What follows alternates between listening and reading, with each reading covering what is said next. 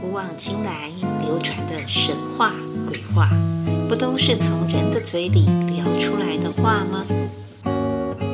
欢迎收听《神话鬼话人话》。Hello，大家好，我是 Vicky 姚。今天我们要来聊的又是什么样的话题呢？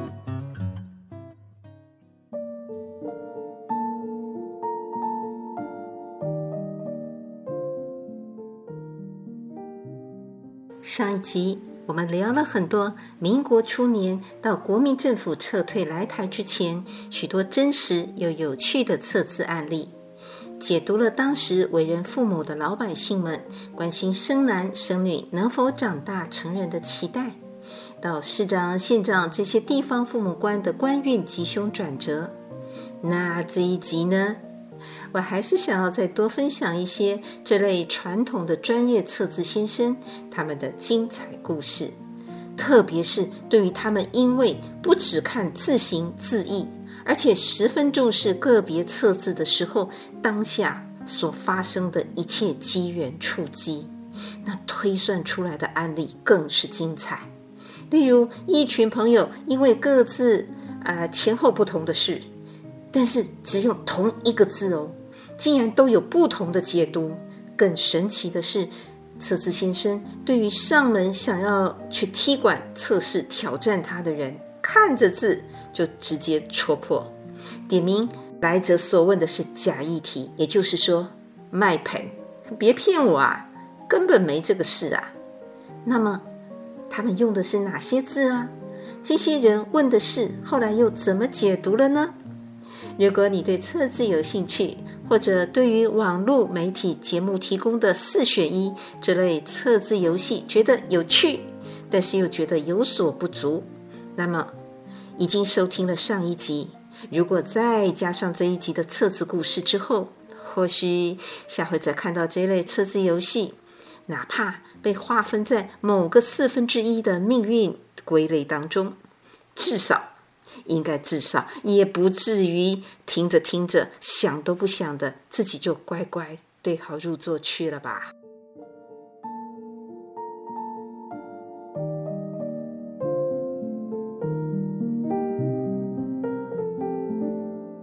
公元一九一九年。由四个美国及英国基督教教会联合在北京开办的燕京大学，是当时中国教学品质、校园环境都算是最优美的综合大学之一，也被认为是中国教会学校的第一首选。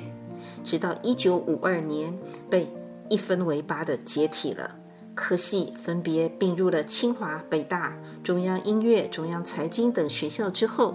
原来的燕京大学校址就成了如今北京大学的主校区了。曾经有一位在这燕京大学读过书的德国人，算一算时间，距离现在至少七八十年前的事喽。他的中国名字叫做韩宝生，就是宝生大帝的那个宝生。他希望有人引荐他，让他好好的学习中国的易经、卜卦和测字。那人家就问他啦：什么时代了，一切都嘛要讲究科学。你一个西方人，为什么反而要来学这种非科学的中国老古董呢？他笑着说了两个理由。他说啊，第一个是中国这些东西啊是超原子、超科学的，学了这一类东西，可以使科学家低头，就成了一个超科学家啦，何等尊贵呀！第二个理由呢？他说：“就算不要讲什么科学、超科学，单就谋生来讲，这些算命、卜卦、测字啊，如果能够在欧美的大都市里，别说是谋生，其实连发财都不难呐、啊。诶，现在看来，他真的是先见之明。我们都会觉得迷信啊，然后抱着迟疑态度的，啊、包括中医、中药啊、还有一些这些算命的方式，好像。”都认为是迷信，但是在西方，嗯，他们反而给予了很多的尊重，像针灸都还可以有啊，有一个制度，还有针灸师有针灸执照，他们是认可的哦。啊，更不要说那个风水了。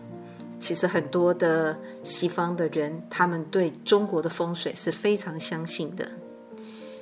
那早在七八十年前的他，为什么就可以有这种看法呢？其实跟他的经历有关。所以当大家问他说：“你真的相信这个会准吗？为什么你会相信呢？”他就说了两个故事。他说，当时他还在燕京大学读中文系的时候，平常他偶尔也会研究中国的拆字，但是只是觉得它是一种啊、行为心理学的价值，值得探讨。啊，有一次呢，他暑假呃过完了，他也从德国的家里回到了燕京大学，可是第二天他才发现他。找不到一个还很珍贵的东西，就是他外祖父、他外公给他的一个古董小怀表，那个挂表可以戴在身上的那个表。他记得他离开的前两天，他有放在那个手提包里呀，就是行李箱里呀。他明明有放进他的随身这个携带的箱子里，为什么现在不见了？他就很着急。所以就请一个中国同学陪他到北平门前有一个测字摊去测字，看说这个表是不是不见啦？怎么会搞掉了呢？那那天拿到的是一个“哀”这个字，一看到“哀”，啊，真是不祥之兆。他想凶多吉少啦。果然，测字先生就跟他说：“哀呀，跟唉声叹气那个‘唉’叹气的声音同音。”那你悲哀已经成了，悲哀既成，失误无疑，就是注定东西掉了啦，别想了。他就问说：“那是从哪里掉的？我是掉在哪里呀？”次字先生跟他说：“哀呀，就是一个衣，衣服里面有个破口，对不对？哀那个字是不是很像一个衣服，中间又有一个口，所以这两个字合起来的。所以哀字当中，哎，已经有了破口，失误。”是在路上，就你掉在路上了，没错啦。那就字面上来讲，这个好像说得通，也有道理。但是好像也不是这么简单呢，因为韩宝生他有把那个小怀表放在身上，而且他检查过自己穿衣服也没有破孔啊，那个衣服的口袋没有破啊，怎么会掉了呢？但是。东西真的是没有找到嘛？啊，又得到这样结果，所以他就失魂落魄的就离开了那个测字摊。那在回程的路上，刚好又碰到两个同学，啊，人家看到他这样就说：“你怎么啦？”然后就把这个呃事情的缘由又说了一下。其中有一个同学啊，就介绍他到北京城内有个东安市场里面，当时有一个蛮有名的测字摊，说你去那里问看看吧。那就四个人就一起去啦。那因为介绍他们去的这个同学跟测字先生是有点亲戚关系的，所以就把刚才啊、本来前一位测字先生所测的结果先说了。那这个测字先生听了就直接讲：其实啊，如果就这个字来看，你这个哀呀、啊，东西没有掉诶，是应该还在你德国家里的衣服袋子里面。他心里想：“我就没有把这个东西放在口袋里呀。那你你为什么会这样子说呢？”哎，各位朋友，我们平常听人家算命或者听什么测字，我们很少去问他的推断，好像就把人家讲的话当圣旨，或者也不去质疑。但你看哦，这一个德国人，他虽然相信这些测字算命，可是他是。很有科学精神的，他是要知道逻辑的，他不是只有随便听人家一讲他就相信的，所以这个精神还是很好的。好，我们言归正传，那那个测字先生啊，就看到他这样提问嘛，就跟他说啊，“哀”这个字是一跟口两个字完全的，没有说少一半啊，去一个角啊，它是这两个字合起来的，一跟口。那一也没有破，口也没有缺，怎么可能会掉东西呢？听到了测字先生这样子说，这个德国人呐、啊，就赶快就打电报回到德国的家里，来问东西在不在呀？有没有看到我的表啊？没想到后来他真的就收到了电报回函，告诉他，原来呀是他的妈妈在他离开家里的前一天晚上，想要帮忙儿子啊来检查一下那个行李箱，看他有没有什么遗漏啊。但是又看到那个表，他已经放到了箱子里了，怕说哎呀这样太贵重了，要要不要单独放啊？所以就把表给拿出来。他随手又放在自己的睡衣袋里、口袋里面。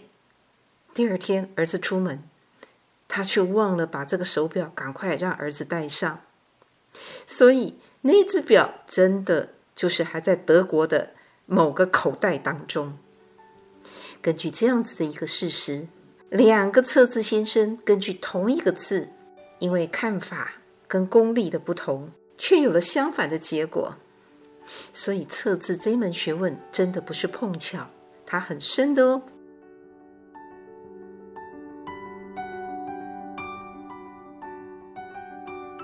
至于韩宝生这个德国人，他第二件测字应验的故事呢，也是很有意思哦。根据他告诉他中国朋友说啊，有一次他接到了德国家里打来的电报，他的叔叔因为骑马打猎。然后跌伤就住院了。因为这个叔叔只有大他三岁，平常叔侄的感情非常好。那他又远在他乡，所以他很担心。想了想，就跑去那个东安市场找之前帮他测字的那位先生，想来知道说，哎，能不能平安呢？吉凶祸福如何啊？那他这次写的是什么字呢？就是他自己韩宝生的“宝”。那希望从这个字里面来得到一个解答。测字先生问他说：“你要问什么事啊？”他就讲家人的事。那其他就都没有再讲细节哦，也没有讲说因为呃是财务啊、健康啊，他是我的谁，什么都没讲。然后测字先生就说：“所问之人啊，侧身在床。”口不能言，性命无为呀、啊！这个韩宝生一听，侧身在床，啊，躺在床上了，那就知道，哎，这个车子真的有准哦，因为的确住院了嘛。那他就很惊讶，所以直接就请问：为什么知道口不能言？为什么知道嘴巴不能讲话啦？而且还知道说性命无为。没有安全性，没有生命的这种危险性。车子先生啊，就跟他解释说啊，你这个宝就是一个人发呆。那为什么发呆？其呆安在呀？哎，为什么还可以平安呢？因为只有看到口的下面是一个木字，那木是作为支架的意思，所以可以知道。他应该是伤在这个嘴巴，这个口。那既然伤在口，这性命就没有大问题呀，因为他不是伤在什么要害或头部很重疾，而且现在是可以支持得住、支架得了的。啊，尤其以测字他们来看，觉得像纱布这一类的，是属金木水火土当中的木。用纱布可以包扎起来的呢，也相当于是说用木头做支架。后来啊，果然家里来的电报就又告诉他说，他的这个叔叔真的当时伤的就是在下巴骨头这里，所以真的是需要 包扎，是需要固定的。好在后来平安了，果然没有生命的危险。所以从这些事情可以看到，我们虽然不明白为什么测字的时候那个问事的人他所取用的字和所问的事情为什么会有关联呐？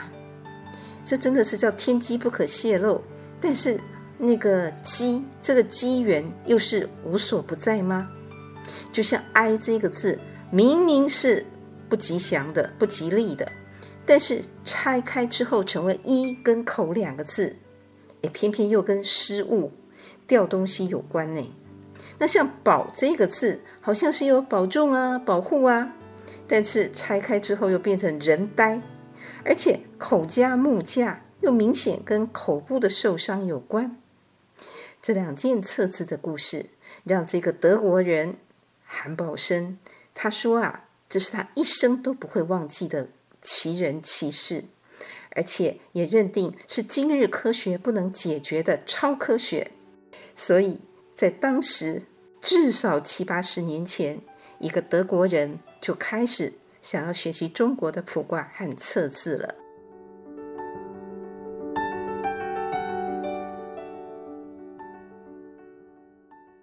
接下来，我们再来聊聊当年在青岛有一个测字馆里发生的，由“好”“恶”这两个字来推断出不同的人和事，竟产生各自不同结果的相关测字故事吧。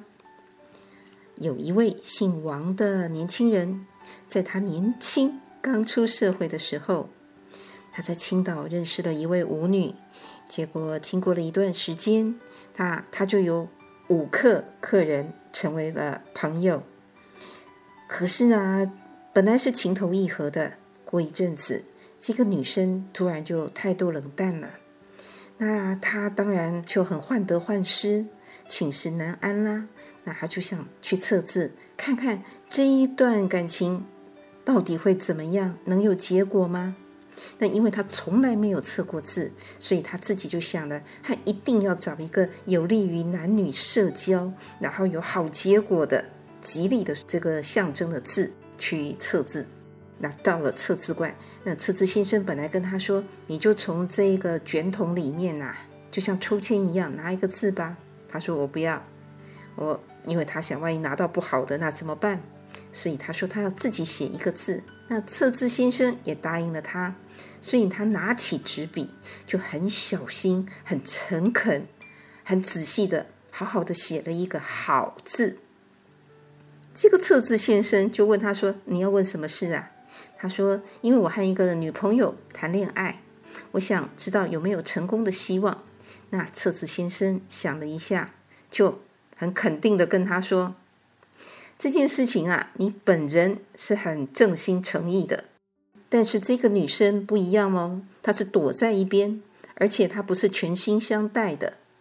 况且这个女生，我看来也不是正正经经的大家闺秀，人家的闺女，他应该是哎欢场中的人吧？你和他谈恋爱，应该不会成功的。你自己要多多小心，要慎重啊！这个王先生听了很懊恼，可是讲得又很准。他惊讶之余，他就问说：“你怎么知道她不是正经人家的闺女呢？”他说：“这个女字旁啊，是侧身，是在一边的。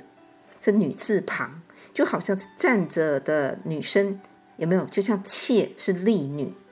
那看来这个女生将来也只能做些侧室偏房姨太太啊，她不是当原配的料啊。”那这个王先生就说。这个好字不是一对男女很要好的在一起那个样子吗？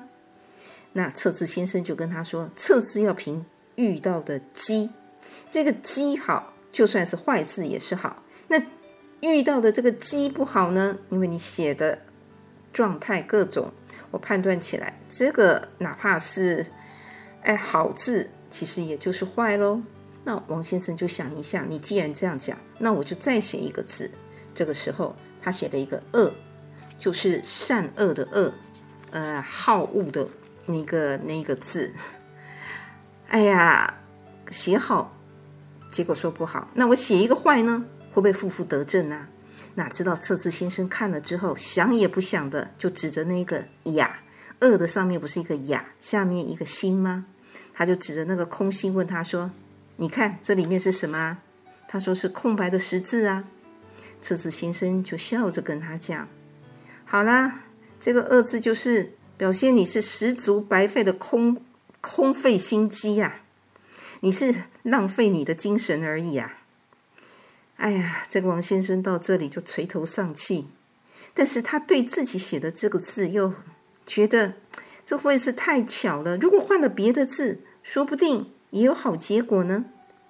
过了几天。他刚好要到一个朋友家去喝起酒，喝那个满月酒啊。就我们讲的孩子生了之后，一般都会请人呃朋友到家里来聚聚嘛，庆祝一下。那这个朋友的太太最近刚生了一男一女的双胞胎，所以刚好有人就说起了测字的事。那这个王先生就把自己前几天的事情说给大家听。其中啊，就有朋友不相信啊，哪有这么巧，哪有这么厉害？好啊，你说他那么会测，那我也去，我也写同样的字，我看他怎么说。这个朋友啊，第二天就拿了一张小纸条。自己先写了一个好字，又请啊、刚生产完的这个太太呢，在好字的下面又写了一个恶字，就跟前面的那个王先生一样。哦，这个这个刚当新手爸妈的呢，他们姓何，啊何先生呢，他就带着这个纸条到了测字馆去喽。到了测字馆那边，刚好已经有人在测字，他也很安静的在那边排队等着。一边听一边哎等，结果人家走了，他就对测字先生说：“哎，我和一个女朋友很要好，但是中间呢有人破坏。我想现在我和我女朋友，我们各写了一个字，那你帮我们看看后面会怎么样啊？”他还怕那个测字先生没听清楚，就把他的这个意思呢又重新说了一遍。接着他就拿出已经写好的字条。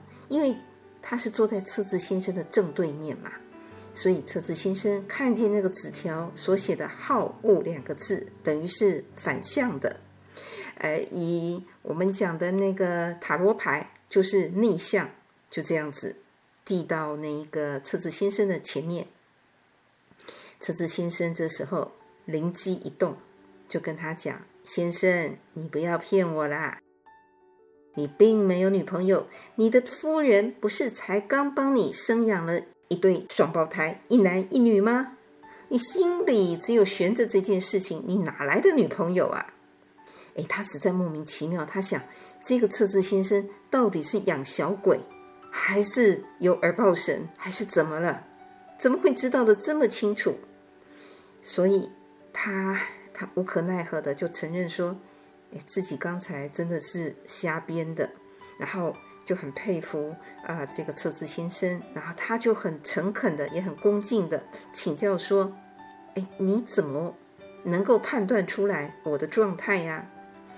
这个时候，测字先生就把字条转过来，也给他自己好好的看一下。他说：“啊，你看这个好是男人的笔迹，这个恶是女人的笔迹。”好字是你自己的，那恶字呢是他写的，所以都是你们的一些现状。那我看到的是这两个字的倒过来，所以就很像是孩子的出生啦，而且像是双胞胎，因为一男一女嘛。那小孩子出生的时候不是头先出来，然后有倒立而来到人间吗？那这一个像就完全一样啊。那至于你看这个“恶”字上面呢，哎，这个“雅”字就好像那个收缩，孩子出生之后肚子空的的那个样子。那“好”又已经下来了，“恶”的那个空的现象又在上面，那就很像嘛，就孩子已经出生了，肚子空了嘛。那你们一颗心又挂在上面，等于是你最近两个人都在忙这件事情嘛。那也可以看出来，你你说什么菜？你女朋友啊？有人要反对，你连双胞胎都已经养出来了，还怕有人要来破坏吗？所以呀，我敢断定，这只是你们两个夫妻，这是夫妻的事情，没有所谓女朋友啦。什么有人破坏？哎呀，你在跟我开玩笑啊！你骗我的。这个事情又过了半年。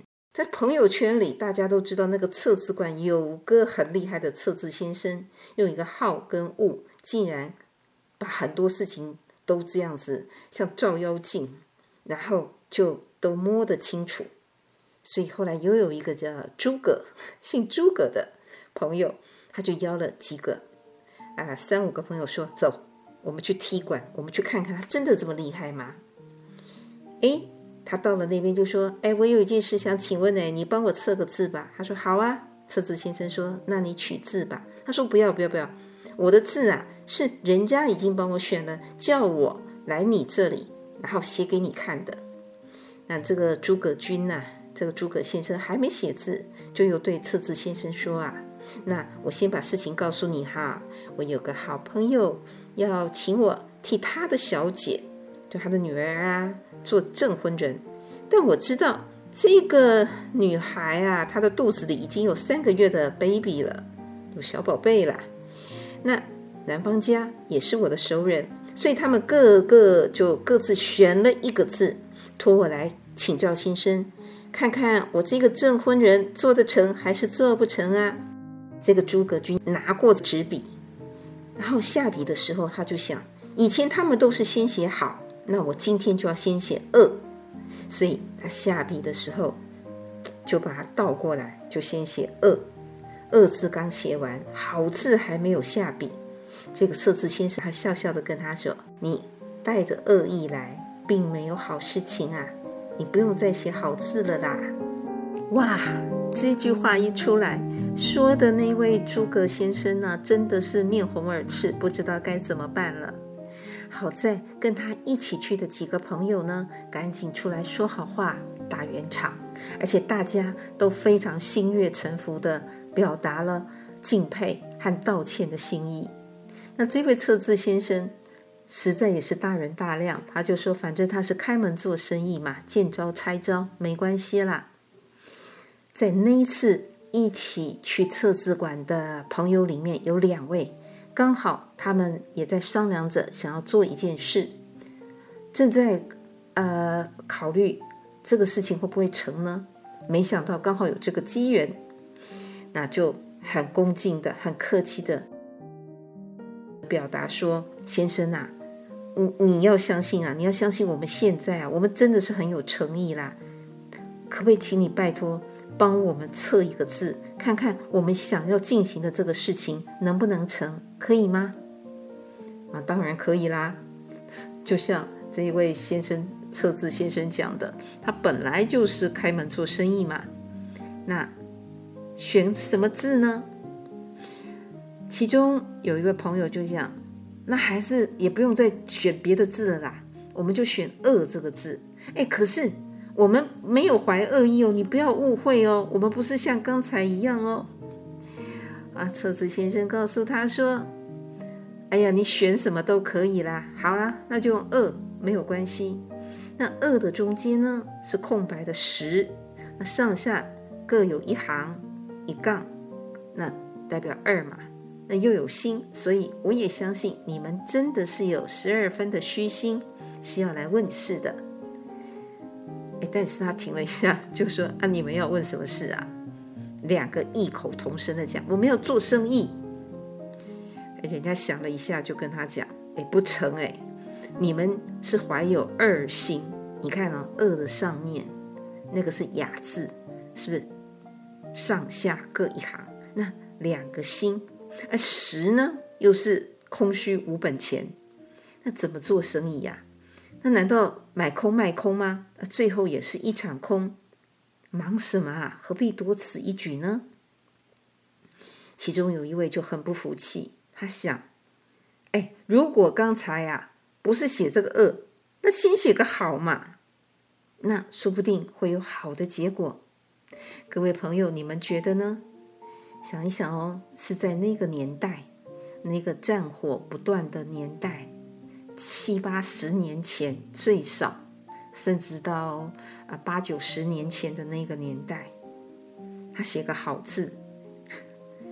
车子先生啊，这个时候跟他讲：“哎呀，女子岂知货值之事？就是当时的那个时代里面，你想，女人，你们两个大男人要做生意，结果是要女人出来，有可能吗？因为。”问的也不是女人呐、你两个男人来问，结果反而是女子要出头。何况在那个年代里面，女子怎么做生意，怎么抛头露面，不可能嘛。所以你这个生意不就是空谈的吗？哎，说完了这个啊，大家就是面面相觑，就无言以对，然后就回家了，各自回家，因为没有希望了嘛。但是也代表你不用去撞墙，你不用再把精神或者些许的本钱耗费在上面。其实早点就打退堂鼓，打消念头也是好的。像这样子，同样是“好恶”两个字，在际遇上竟然有这么多的不同变化，就可以知道测字的事情，它不是很容易的哦。它看起来好像很容易。但是如果看到他这样子的千变万化，我们也不能说他是江湖骗人之术。其中最重要的就是他的功夫深浅，他的功力高不高，才是测字准不准的最重要关键。今天先聊到这里喽，希望你喜欢今天的这一个主题，也请记得点赞、分享、订阅、开启小铃铛哦。期待我们下次再见了，拜拜。